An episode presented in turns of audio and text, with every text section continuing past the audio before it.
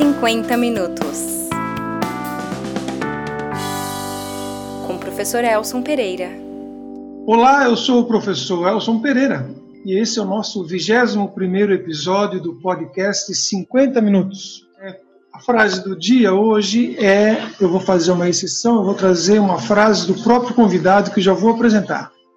Essa frase foi dita antes do contexto da pandemia e eu acredito que ela mais do que nunca ela é verdadeira. A frase diz o seguinte: As profundas e recentes transformações urbanas não têm tradução clara na agenda da sociologia urbana enquanto disciplina acadêmica. Essa frase é de um livro que está ainda no prelo aqui no Brasil e que será lançado em breve, assim que a, a crise da pandemia as deixar.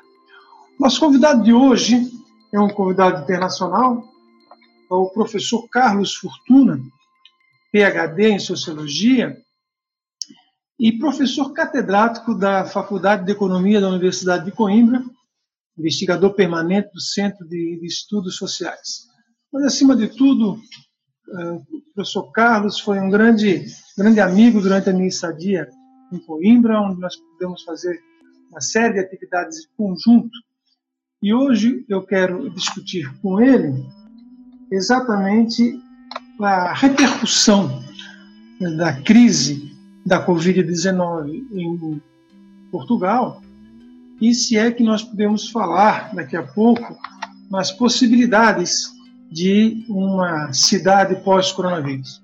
Bom, boa tarde aqui, é, boa noite, bom dia. Abro a palavra para o colega amigo Carlos Fortuna para dar sua saudação inicial. Olá, Carlos, obrigado por aceitar o nosso convite. Obrigado eu, Nelson. Fico muito empolgado e muito satisfeito com o seu convite. Acho que é muito interessante, inclusive, esse programa que você vai mantendo os 50 minutos para ir discutindo com diferentes pessoas, diferentes problemas é, e mantendo sempre atual uma conversa com diferentes latitudes. Eu te agradeço muito, fiquei muito satisfeito. A sua frase a frase escolhida é uma frase intrigante. Mas, enfim, vamos, vamos como, como você quer fazer? E aqui no, no Brasil a gente tem é, tá, tá, está diante de uma situação é, muito sui generis, né, em que a Covid-19 nos atinge, assim como atinge a, praticamente todos os países do mundo, com mas certeza. com uma postura muito diferenciada em relação ao seu combate, né? Eu queria ouvir primeiro, Carlos, como é que, como é que foi né, e como é que está sendo a crise da Covid-19, do coronavírus, em Portugal. Olha, olha, muito bem. Eu talvez eh, respondesse, Elson, em, em dois momentos. Um primeiro momento é para me referir diretamente à maneira como nós nos apercebemos da pandemia e o segundo momento, a maneira como nós tentamos mais ou menos sair da pandemia atacar de um lado e depois, enfim, a retomar um pouco alguma, entre aspas, alguma normalidade urbana, convivial entre pessoas, etc. No primeiro momento, o momento da tomada da consciência, é muito interessante porque eu acho que os portugueses, em geral, na cidade ou no campo, nas maiores cidades como Lisboa ou Porto ou outras, uh, reagiram de uma maneira, uh, digamos, muito normal, muito tranquila, seguindo as instruções, quer da Organização Mundial da Saúde, quer do próprio governo, e respeitando o confinamento. O pessoal saiu da rua, veio para casa, o que assim é uma questão que, a que voltaremos mais tarde nesta conversa, porque é muito interessante este abandono, esta desertificação da rua é uma coisa muito interessante. E aí, enfim, é, é, os resultados foram mostrando aquilo que alguns chegaram a falar do milagre português. O milagre português tinha sido, no fundo, esta capacidade de reagir muito positiva e tranquilamente ao desafio que a pandemia estava colocando. Enfim, aconteceu aqui, aquilo aconteceu noutros países, na Europa, nos Estados Unidos, etc da, da, da tribulada procura de equipamentos, pessoal técnico, médico, etc. E, no fundo, de repente as pessoas estavam dando conta que não tínhamos em quantidade e com a preparação técnico-científica necessária para atacar um, digamos, a doença. Esse é o primeiro momento. O segundo momento foi iniciado nos princípios de, de junho, foi o desconfinamento. Portanto, a tentativa de regressar a uma certa normalidade. As grandes forças que mais pressionaram o governo, mais uh, continuamente exigiam uma retomada da economia, uma retomada da normalidade urbana, etc., foram justamente os setores da atividade econômica, com um grande destaque para os setores mais ligados ao turismo e à hotelaria, etc. E, portanto, aí o que nós reparamos e que se pode hoje já dizer com alguma certeza foi que foi mais difícil desconfinar, ou está sendo mais difícil desconfinar do que o confinamento foi, que foi recebido com uma grande uh, normalidade, podemos dizer. Desconfinar é difícil. Fechar aqui, melhor, interromper aquilo que de uma maneira se fechou, fechou-se a rua. Agora, reabrir a rua é uma questão que tem mostrado algum, hum, não sei, alguma turbulência. Não há mais a coordenação que houve quando se fechou a rua, apesar dos efeitos negativos que isso tem, mas desconfinar está sendo difícil. É um pouco, sei lá, é, é como fechar os olhos. Eu diria, a gente fecha os olhos com a ideia de uma contemplação das coisas, mas ninguém quer manter os olhos fechados porque não quer perder nada do que se está passando, dos milhares de imagens que estão lá fora. Como você pode fechar os olhos? Como você, na verdade, você não quer entrar nessa, nessa zona que agora é tão complicada, tão desejada, é, é como a imagem que você deixa de ver quando fechou os olhos. Você não quer agora perder a rua, agora que é possível ir para a rua. E isso resultou, na verdade, eh, em uma perturbação das atitudes eh, eh, de diferentes grupos sociais, um certo desalinho, um desalinhamento das políticas uh, profiláticas, das políticas uh, económicas, das políticas, digamos assim, da convivência urbana em geral, que teve como consequência o aparecimento de vários focos de doença e focos de epidemia. Hoje, Portugal, exatamente no momento em que a gente está falando, Portugal vem registrando um número relativamente elevado, do meu entender, ah, de pessoas afetadas pela doença todo o dia. Ora bem, há uma crítica, sobretudo dirigida ao setor da política médica, política de saúde, porque tentou o desconfinamento sem preparar, sem tratar ele devia ser feito. E eu acho que as coisas vão resolver um, um, um pouco. Há um apelo intenso, de novo, à normalidade uh, do comportamento das pessoas, dos grupos, etc. Mas está sendo difícil, está sendo difícil. E está se Carlos, instalando.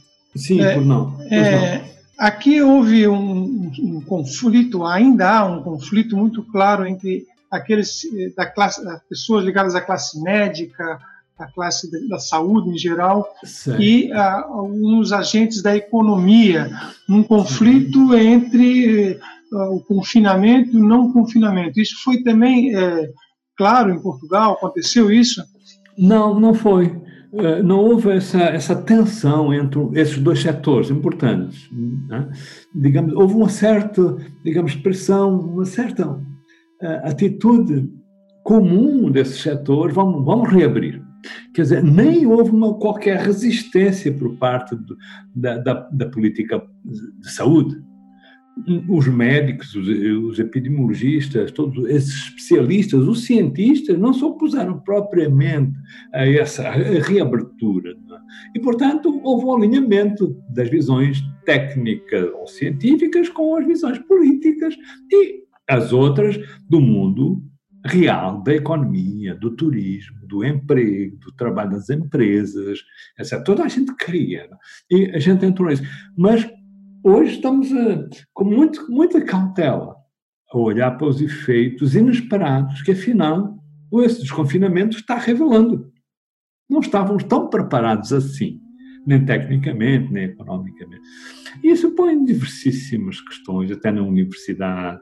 Como é que a gente vai fazer a, a, a, próxima avaliação dos estudantes, com, com a presença física dos estudantes, ou no fundo à distância, como a gente está falando agora, aqui um com o outro, tem imensas repercussões. No emprego também. De repente as empresas começam a trabalhar e se nota que, afinal, apareceu um, dois, três pessoas afetadas com, com a doença. Então é preciso interromper a, a produção, fechar a fábrica. Andamos nesta coisa, ensaiando soluções, vamos fazer de outra maneira. Etc. É, ao mesmo tempo, alguma coisa que, do ponto de vista da nossa reflexão sociocultural, é muito interessante ver como a gente está vivendo em cima, em cima do ensaio.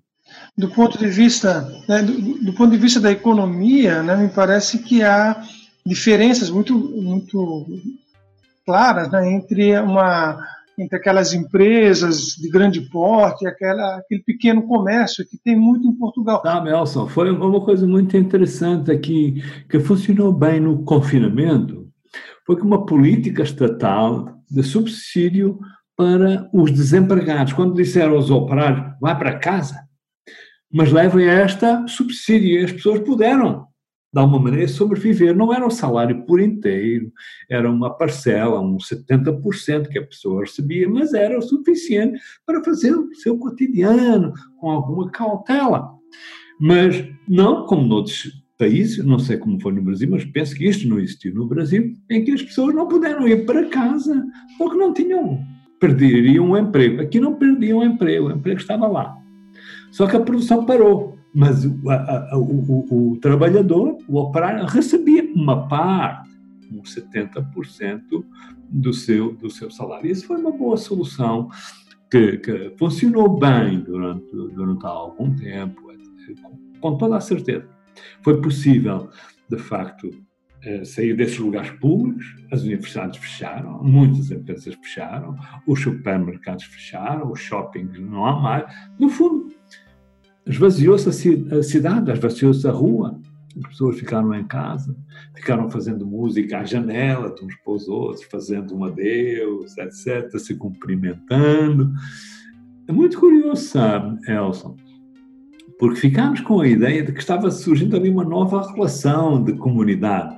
As pessoas do bairro, as pessoas daquela rua, já chegavam a determinada hora em que estava prevista a colaboração, sei lá, de um músico qualquer na, na varanda, na janela do seu apartamento. E ele tocar, vinham escutar, e se cumprimentavam.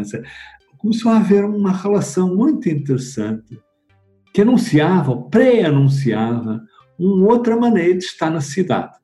Os vizinhos que antes nem se conheciam, nem se cumprimentavam, agora esperavam que o outro vizinho abrisse a janela para se cumprimentar e fazer um adeus, etc. Isso indicava uma possível nova relação entre pessoas. Mas não foi essa cidade que foi, que foi surgindo no futuro, não foi essa cidade. A cidade está voltando, digamos assim, às habituais maneiras de isolamento das pessoas, ah, de falta de convivência, falta de valores partilhados, etc.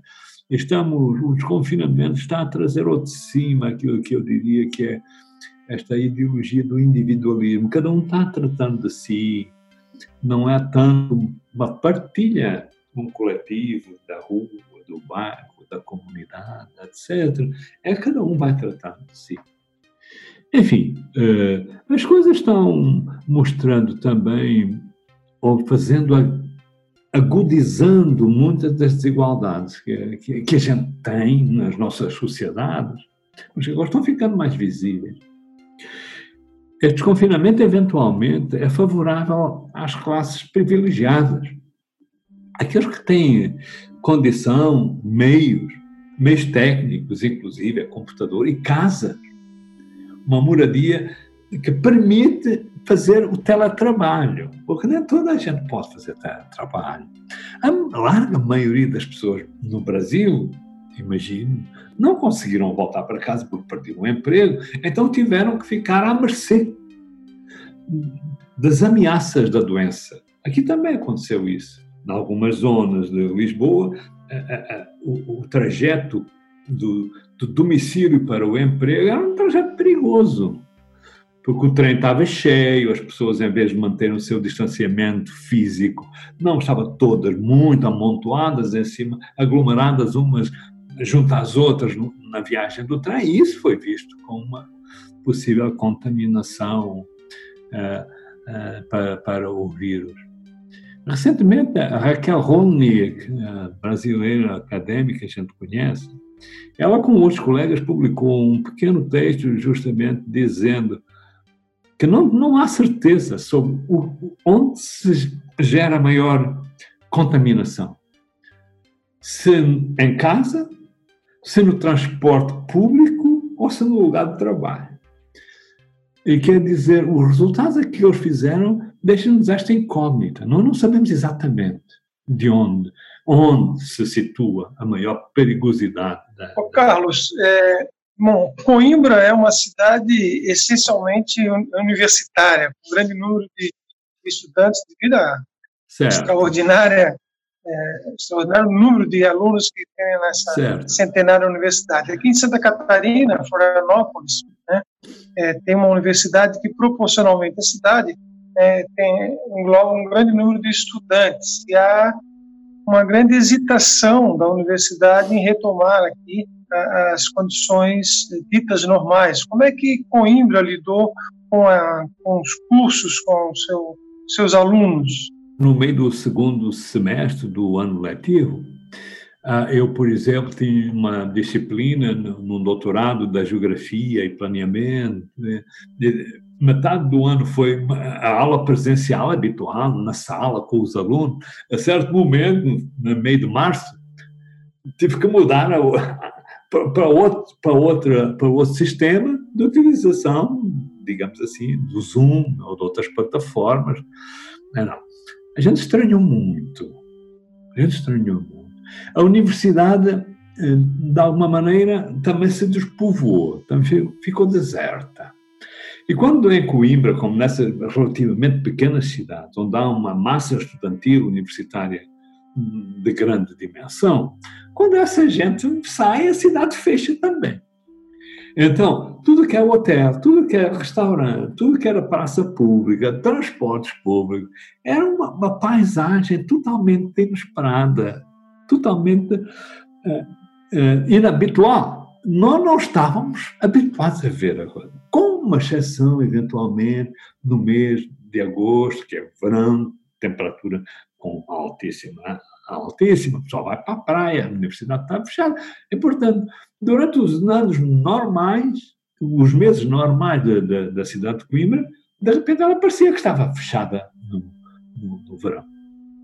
E há uma coisa que, a propósito disso, eu aproveitava para, para, para trazer para aqui, é que um dos efeitos que eu acho, enquanto sociólogo, o que eu acho é que o coronavírus interrompeu os nossos rituais a rituais da festa, a rituais do encontro, o, rituais do casamento, rituais do funeral.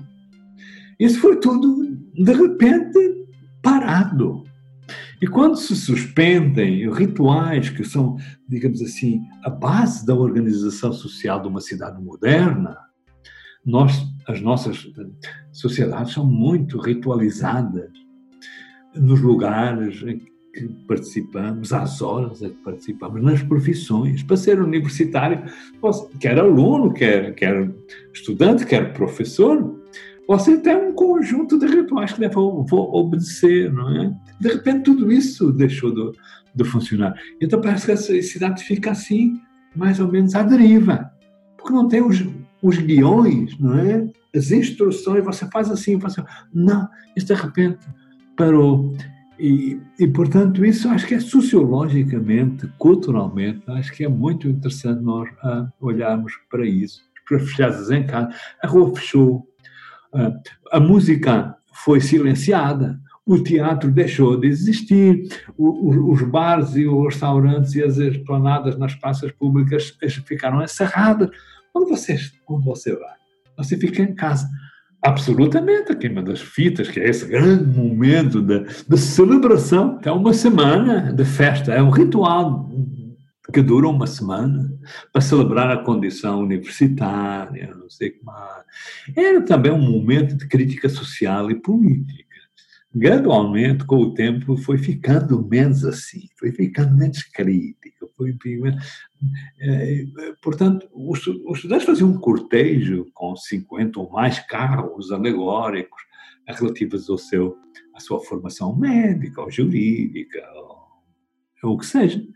E sempre iam, digamos assim, lançando uh, umas palavras de denúncia crítica do, do certo mal-estar profissional, eventualmente, isso foi-se perdendo. E virou mais questão, mais, mais lúdica. Continuam umas expressões interessantes, de uma certa rebeldia, no sentido político, mas no sentido lúdico, do lazer, etc. Mas, de qualquer modo, toda a cidade se organiza durante essa semana em torno da queima das fitas. Esta não houve. As pessoas.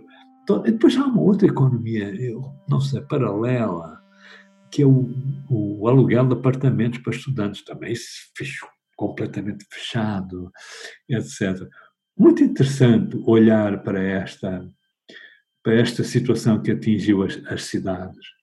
Eu outro dia estava lendo um documento, ah, lendo um pequeno texto que dizia que a cidade de Nova York, comparando o mês de abril de 2019 com este, 2 de abril de, de, ah, este mês de abril de 2020, o metrô de Nova York teve uma quebra de 90%. Imagina o que é. Eu vivi uns anos em Nova York, imagina o que é. Quer dizer, aquela agitação, que ao mesmo tempo é aquela dinâmica urbana de uma metrópole como Manhattan, de repente você tem uma quebra de 90% uh, nos, nos, como se diz, nos utentes do, do, metrô, isso é uma coisa inesperada, completamente inusitada. E agora é nós estamos começando o verão europeu, né? Quer dizer, de certa Sim. forma, é uma outra forma de ritual também, porque há uma mudança de hábitos né, da população europeia em função do, do verão, né? Como é que eu, eu, eu, li, eu, li, esses dias que os sim, clubes de Ibiza na Espanha não vão abrir esse verão, né? ou seja, há uma verdadeira revolução no, no processo de desconfinamento do verão, né? É, o desconfinamento, pois é, não, isso tudo cria um certo mal-estar. É, e eu começo, eu acho que esse mal-estar que é social, que é cultural, que é econômico, ele vai gradualmente assumindo uma tonalidade política. Eu não sei até quando nós temos que esperar para ter uma crise política que põe em causa o próprio governo, ou exige mudanças em vários departamentos da decisão política do, do, do, governo. Mas é muito possível, quer dizer, não podemos distanciar esse mal-estar que existe em diversos setores de um acumular de uma intriga política que atingirá, digamos assim, as esferas mais elevadas da decisão, designadamente. Por exemplo, assim, em Lisboa agora está uma tensão entre o prefeito e o ministro da Saúde, o que é muito é, é muito nesse sentido de que há, enquanto resultado prático deste desconfinamento e das, ou das más decisões, ou a impreparação das pessoas para esse confinamento, eventualmente isso vai atingir a dimensão, dimensão uh, política dos decisores. Mas eu ia falar, há esse, sim, há uma série de hábitos novos que eventualmente, na Europa com certeza, mas no mundo inteiro, nós vamos assistindo à adoção de hábitos uh, novos. Te dou um exemplo. Em França explodiu a procura de casas no campo.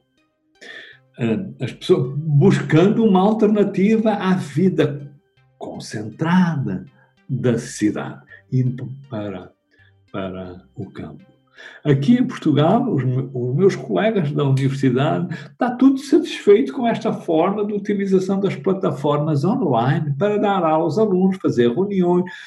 Por vezes nós fazemos reuniões, podem ser presenciais, você pode estar lá fisicamente, você pode ficar em casa ligado no, no, no computador. A maioria das pessoas querem o computador.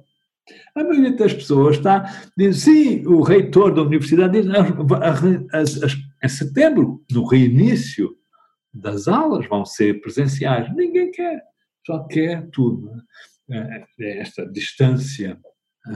É, esses são, são, digamos assim, é, parece ser hábitos novos que estão, que são, estão se desenvolvendo, mas esses hábitos também podem, no fundo, levar a efeitos, não sei, de um certo é, quase, não sei como dizer, neofeudalismo, uma grande concentração do poder na mão das elites. Eles é que têm os recursos, é que tomam a decisão, etc. Acompanhada, evidentemente, por uma redução, e é por isso que eu falo de. Repare, ah, o combustível, a gasolina e o diesel baixou brutalmente em Portugal. As pessoas não andam muito mais no seu carro privado, uh, etc. Portanto, há uma retração também das mobilidades. É um outro ano que você está aprendendo. Está também reduzindo, digamos, a, a demografia se está contraindo. A, a incerteza toda, portanto, há uma redução demográfica ao lado de um crescente, eu diria, dogmatismo dogmatismo político, discurso político, etc., cada vez mais dogma. Nesse sentido, que eu falo de uma espécie de sociedade parada, neo-feudal, pouco dinâmica, localizada, pouca mobilidade, uh, concentracionária, aumento do dogmatismo, do poder dos grupos poderosos, como a igreja, etc. Uh, são coisas que a gente está, digamos, a viver neste instante. E é isso é que eu acho que, para um académico como nós, é muito interessante a gente estar a, ensaiar soluções para as quais não estamos, não estamos preparados e estamos sempre eh, sujeitos a ter que alterar essa decisão e adotar outra, outra medida qualquer. E, portanto, este contínuo, este just in time, este, viver em cima, digamos, da mudança, da transformação social. Nós Todas as nossas sociedades são, na verdade, uma, eh, não sei, um laboratório muito, muito interessante. Não é necessariamente a decadência, não é necessariamente a ruína, mas o que é certo é que nós estamos cheios, em todo lado, na Europa, nos Estados Unidos, com certeza também no Brasil, de reportagens fotográficas do silêncio, da rua abandonada, sempre houve esse interesse nesse que era um sinal de decadência, uh, do abandono das fábricas, um, dos lugares que foram arruinando com o tempo, etc. Eu não acho que essa que seja a mesma ideia que a gente está assistindo hoje. Nós, as ruas estão desertas não porque ela seja um sinal de decadência, mas eventualmente é um sinal de avaria, não sei como dizer isso, é como você tem um carro e, e o motor quebrou. Essa avaria é o que está acontecendo na cidade. A cidade não funciona como. Mas eventualmente há uns mecânicos que vão pegar a peça, pôr aquela coisa no lugar, etc. Mas podia ser uma oportunidade para criar uma cidade mais sociável, mais verde, uh, mais solidária, mais justa, menos desigual. Podia ser, eu acho que podia ser, a gente podia experimentar soluções que são bem mais criativas e nos oferece outra maneira de estar na cidade, outra urbanidade. Você, eu te agradeço, fez a referência ao livro que está em vias de sair no Brasil, eu está também em vias de sair aqui em Portugal, deve sair aqui em Portugal ainda esse mês. Eu falo das urbanidades. A urbanidade não como a condição de se ser urbano, mas como o modo como você é urbano. A urbanidade é a maneira, são recursos que você tem à sua disposição para usar essa condição de viver na cidade. É por isso que as urbanidades são plurais. As urbanidades, a minha urbanidade não é a urbanidade, isto é, a maneira de eu ser urbano não é igual ao do meu vizinho, não é igual do, do cidadão que vive na periferia da cidade. Eu vivo no centro, eu vivo lá na periferia. Eu sou um, um sujeito branco, classe média, urbanizado, culto, com formação, educação formal elevada. Do outro lado, há outras urbanidades, sujeitos que são pretos, não têm a mesma formação que eu, que eu, que eu, que eu tenho, vivem na periferia, não no centro.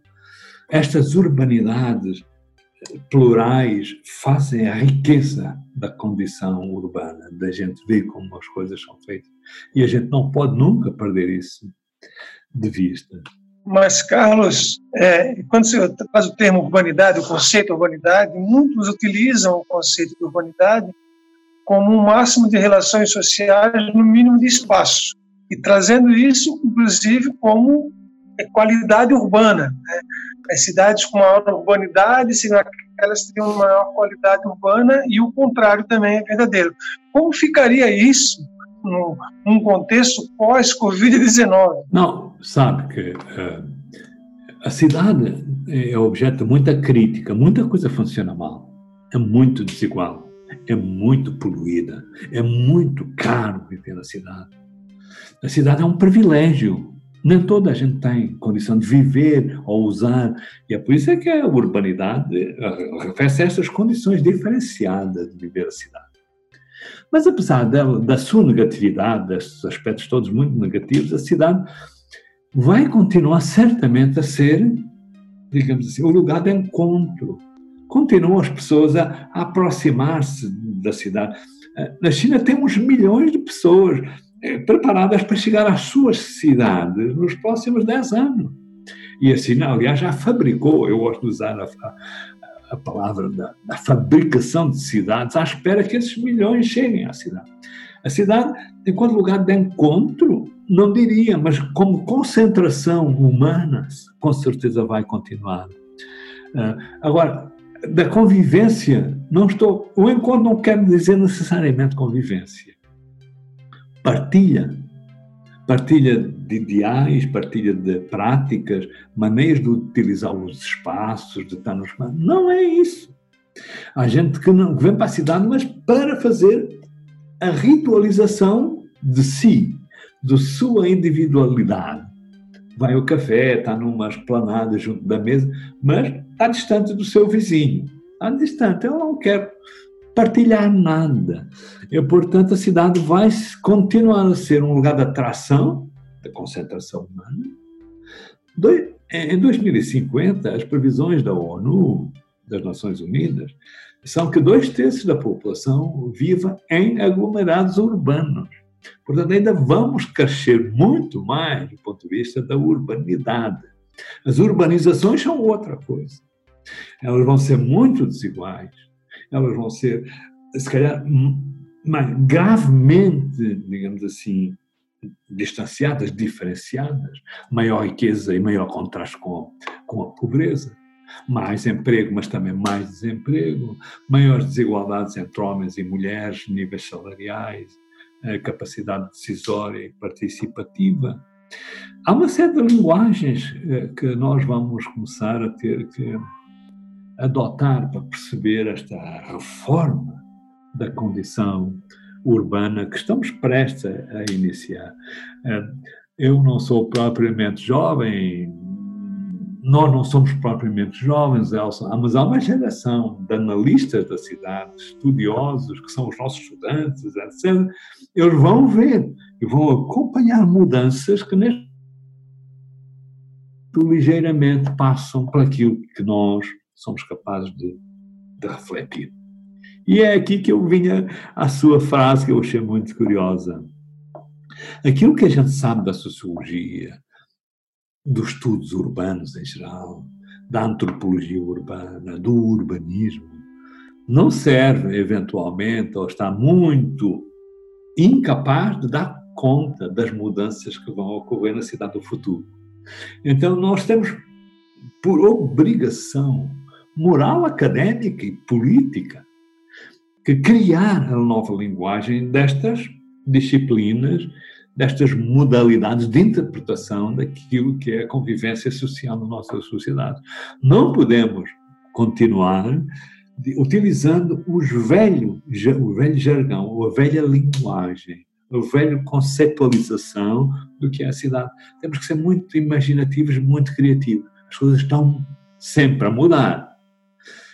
E nós temos também que mudar o nosso modo de buscar dispositivos que, que se adaptem, que possam ser ajustados para uma mudança cujos contornos não conhecemos na perfeição, mas que estão desenhando daqui a 5, daqui a 10, daqui a 20 anos. As cidades vão ser diferentes e a nossa linguagem, com certeza, também. E já não conhecíamos, né? Eu quero já fazer aqui uma propaganda do, do livro do professor Carlos Fortuna, que traz esse debate sobre é, as ferramentas necessárias para entender a cidade hoje e que será lançado aqui em Florianópolis, uma versão na, na, na editora Insular do nosso amigo é Nelsinho, e, e, e dentro em breve, daqui a pouco, a, a gente não sabe, diante das incertezas da, da, da pandemia, mas certamente o livro está no forno, está é, saindo, uhum, uhum. e aí, quem sabe, a gente até pode ter a, uma videoconferência para fazer o lançamento do livro, já que os tempos são outros, uhum. mas é, ansioso de poder estudar é, esse seu pensamento que é bastante é, contemporâneo e mais do que nunca no, no mundo pós-coronavírus ele será necessário, Carlos. Muito obrigado. Isso é muito simpático escutar essa, essa esse juízo que você faz, antecipando aquilo que, que será eventualmente a nossa discussão em torno desse meu, meu, meu livro. Como eu tive o privilégio de fazer o prefácio, ah. eu posso antecipar que o livro tem uma qualidade certamente mereção de todas as pessoas que trabalham com a cidade como urbano. Foi muito bom contar com essa sua ah, disponibilidade para escrever um pequeno texto da, da, da, da, prefácio. Eu te agradeço muito, como muitos outros colegas brasileiros que eu conheço e com quem a gente tem relações de cooperação acadêmica, muito interessante. Professor Carlos, o tempo passou muito rápido. Bem. Eu agradeço muito a sua com participação. Com certeza, eu que agradeço. Nesse singelo instrumento que nós temos em discutir a cidade. E deixaria aqui a, uh, um momento para a sua despedida e, e, dizer que estamos longe, mas juntos é curioso, nessa, curioso, né? nessa luta por uma cidade mais justa, mais inclusiva, com mais urbanidade. Com certeza. Com todas as diferenças que o termo com certeza, existe. Com certeza. Muito bom. Eu te agradeço muito, Elson. Te desejo muitas felicidades pessoais, familiares, mas também profissionais para você, para os seus programas de doutorado e os seus estudantes, etc. Também felicidades no domínio da política. Um abraço, um abraço para você, Elson. Foi muito bom. Vamos continuar nos contactando, nem que seja assim, com estes abraços que a gente dá à distância. Com certeza. Então, obrigado, obrigado. a todos e todas também que nos escutaram e que estão nos ouvindo. Compartilhem suas redes para que juntos possamos construir esse debate sobre a cidade. Grande abraço a todas, a todos e, se puder, permaneça em casa. Um abraço. Um abraço. 50 minutos. Com o professor Elson Pereira.